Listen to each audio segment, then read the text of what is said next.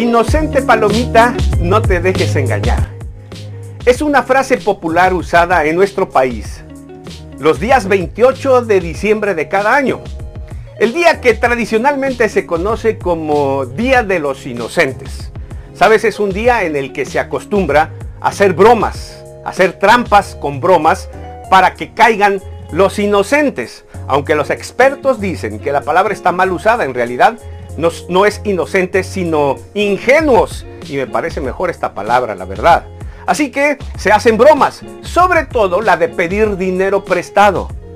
Si ese día alguien le pide dinero prestado a otra y se lo da, entonces se dice la frase, inocente palomita, no te dejes engañar, porque cayó. Si prestó ese día, no le van a pagar nunca más.